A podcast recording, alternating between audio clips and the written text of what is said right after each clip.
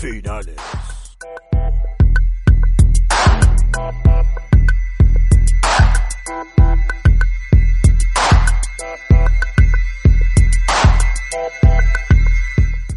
Bienvenidos a un nuevo episodio de Finales, este podcast en el que hablamos sobre justamente los, partidos finales de los torneos, de las copas, ya sean nacionales, internacionales, y cualquiera que puede llegar a estar, a estar a nuestro alcance. Esta vez nos convoca eh, River y Central Córdoba por esta final de la Copa Argentina, que terminó teniendo saldo positivo para River, con un 3 a 0 fácil, eh, no sé si decirlo fácil, sino No, más bueno. que nada eh, contundente, simple, algo que, que no, no salió sobre de lo que ya veníamos pensando tampoco. Fue un partido también muy donde River mostró lo que cómo juega siempre.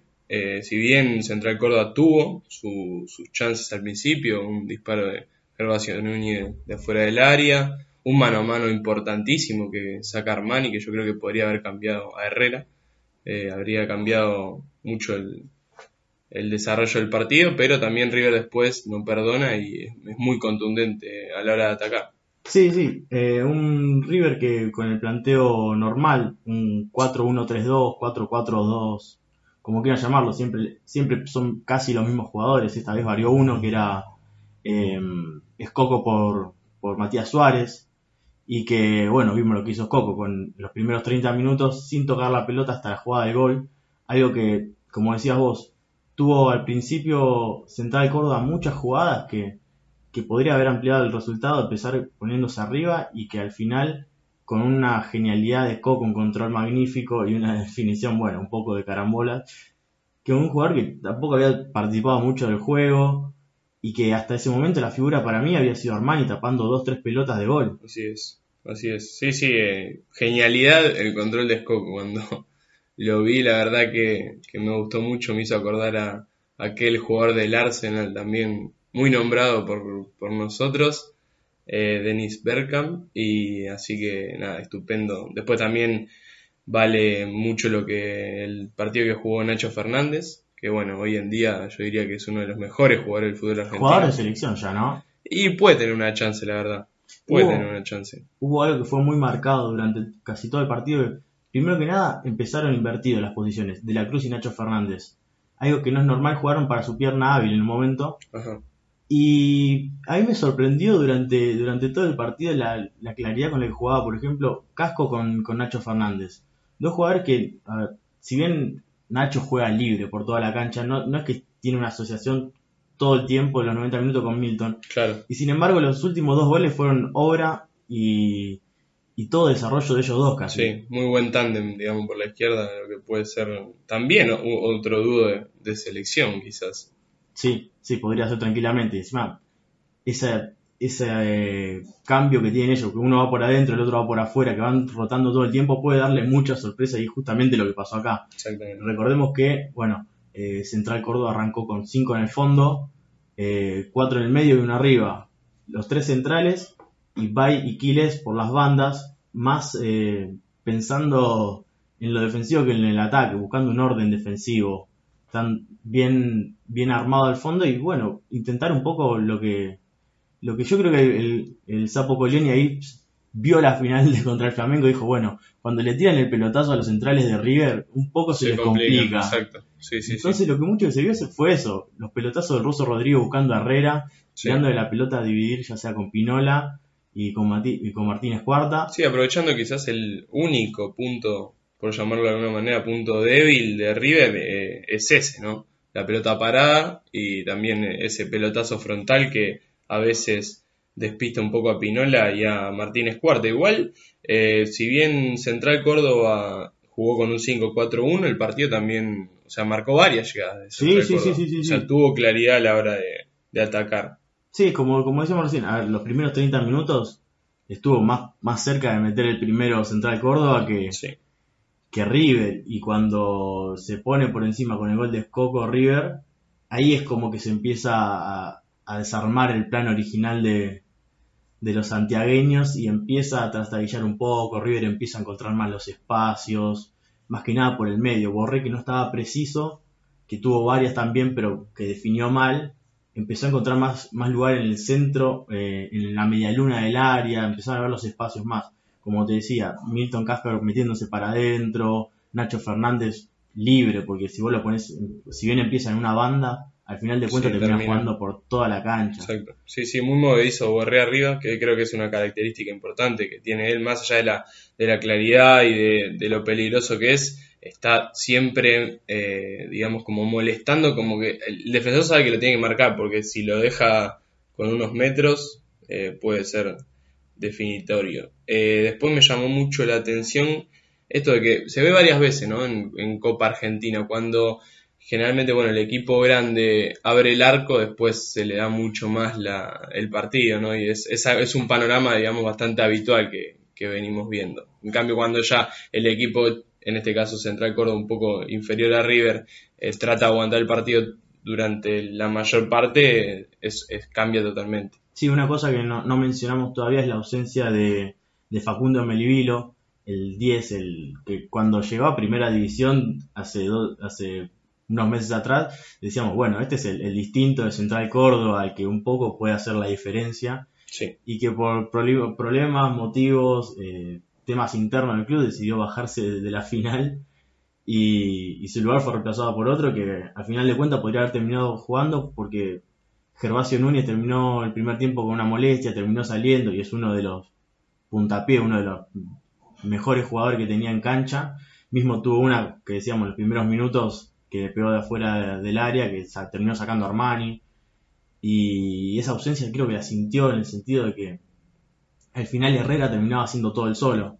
Sí, estaba muy solo. De hecho, la- el mano a mano que tiene es a pura garra luchando contra todos los defensores de River hasta llegar al arquero, porque tampoco había tanta asociación, ¿no? Y Sí. sorprendente esto de Melivilo, que es, yo creo que uno de los, es un jugador que tiene carrera, digamos, en, en clubes de, de B Nacional, B Metro, bueno, si bien también tuvo un paso Chacarita, Lanús, eh, perderse un- el partido más importante de su carrera por, por algo insólito, ¿no? Poco. Por un tema más individual que, que apostar a lo colectivo, porque lo que él terminó diciendo era que le dijeron que iba a ser titular y al final no lo fue. Exacto. Es un motivo más que un poco narcisista, pero Sí, se enojó y no, no quiso jugar.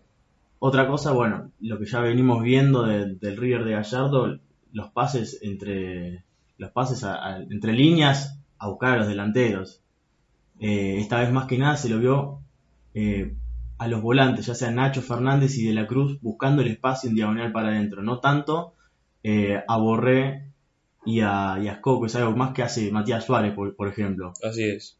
pero se lo vio, por ejemplo, a Escoco más centralizado, más buscando entre el pase ya casi dentro del área y entre los centrales que, bueno, picando al espacio como suelen hacer el resto, como hace Borré, como hace Suárez. Sí, son jugadores muy distintos, ¿no? También Suárez y Escoco, creo que, que, bueno, como bien decías vos, Escoco es mucho más, eh, quizás que para la pelota piensa y en base a eso te, te saca un, o un remate de la nada o, o un buen pase. En cambio, Suárez es más picante, por decirlo de alguna manera.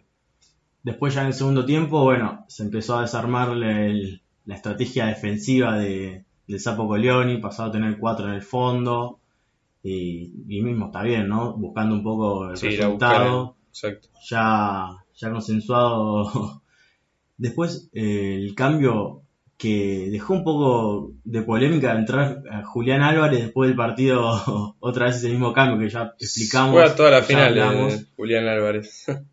Es un poco curioso, pero esta vez sirvió cambiar. No, obviamente no fue la misma posición que le dio en la, en la final contra Flamengo, sino esta vez más centralizado, más como nueve. Sí, que terminó marcando al final de cuentas en una jugada espléndida entre Nacho Fernández, Milton Casco, que bueno, termina con la asistencia de, de Nacho. verdadero golazo, verdadero golazo, sobre todo por el- esto de que hablábamos, de la movilidad que, que te da Nacho Fernández, un jugador de toda la cancha, literalmente. Primero por banda derecha, después por el medio y después por banda izquierda. Y tiene suficiente jerarquía como para terminar la, la jugada, ¿no? Con este pase. De hecho, es una jugada que para mí tiene todo lo que es River, digamos, en, en general. Cuando después lo analizamos y todo, ahí se ve la velocidad que pone para atacar, el toque para dormir al rival y la agresividad de todos los, jugadores, ¿no? ¿Es Nacho Fernández el jugador que, que más marca la, la esencia de este River, por ejemplo, en el sentido de, bueno, toco, voy a descargar, eh, voy a buscarla, cambio la velocidad, freno, busco al compañero, Sí. llevo al área, remato, meto gol. Sí, asisto. creo que es un equilibrio también, pero sí, sí, es uno de los que más... un- hubo también un muy buen partido de otro que para mí eh, marca lo que es River, que es Enzo Pérez, que Sí. toda, o sea, si bien decíamos que Central Córdoba tuvo su llegada, todo después, quizá por Enzo Pérez no, no, no fue otra cosa, ¿no? Porque recuperó mucho, mucho recuperó y era siempre el, el primer pase. Sí, y en, un, en el fútbol argentino al que le cuesta tener un único 5 en cancha. Porque Sí. normalmente, para generar el famoso, entre comillas, equilibrio que se, que se busca, normalmente son dos en el medio campo. Enzo Pérez hace todo solo, se encarga de él de cortar, de jugar, de salir, Así es. y le libera un poco la ecuación también a, a, a Ezequiel Palacio, que bueno, ya se encarga más de, de la zona de frente al área, más de buscar el pase, de rematar. Si bien no estuvo preciso, tuvo varias. En lo que quizás haya sido su último partido. Es, en- es su último partido, eh, después de, de hecho en, la- en las declaraciones dice que para él River lo es todo y, y nada, se va muy agradecido. Eso es un pibe extraordinario, otro que para mí, ya lo habíamos mencionado ¿no? en el anterior podcast, que es un tipo que te juega con el mapa del, del FIFA ahí abajo, o sea, parece que tiene 30 años tranquilo.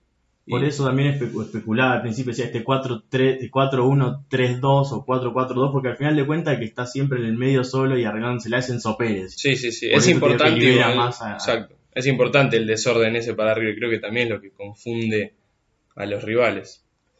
Después, bueno, el otro nexo, como ya lo venimos hablando, que para mí fue la figura Nacho Fernández, no queda duda. Podría Sí.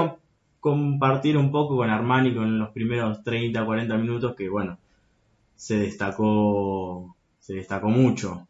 Sí, eh, quiero también resaltar el tema de lo que dijo el Zapito Colioni, que cuando, bueno, e- es algo bastante eh, seguido, como lo vemos a veces eh, cuando un jugador va a recibir el segundo puesto, la medalla, lo desprecia. Eh, hasta muchas veces vimos que no había jugadores que, o sea, ni bien se la dan, se la sacan, o ni siquiera hay veces que la quieren ir a recibir. Eh, el Zapito Colioni eh, dijo, ¿no? Uno es competitivo, pero viendo y analizando el juego, de dónde veníamos y con lo poco que armamos, con los problemas que significa armar esto, ser subcampeón es ganar un segundo puesto, no es perder una final.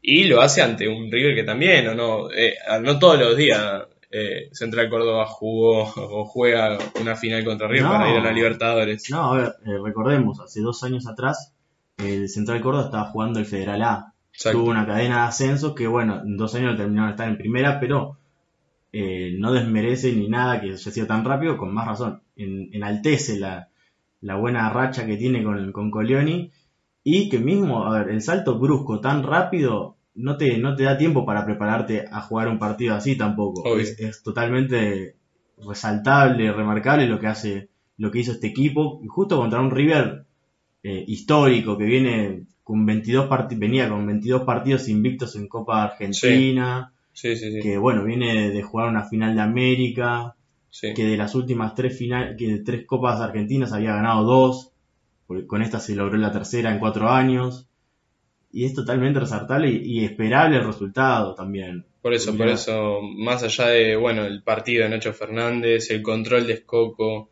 eh, la ida de Ezequiel Palacio, yo creo que la imagen final es Zapito Colioni besando la medalla del segundo puesto. Bueno, terminamos con este segundo episodio de finales, los esperamos en el próximo.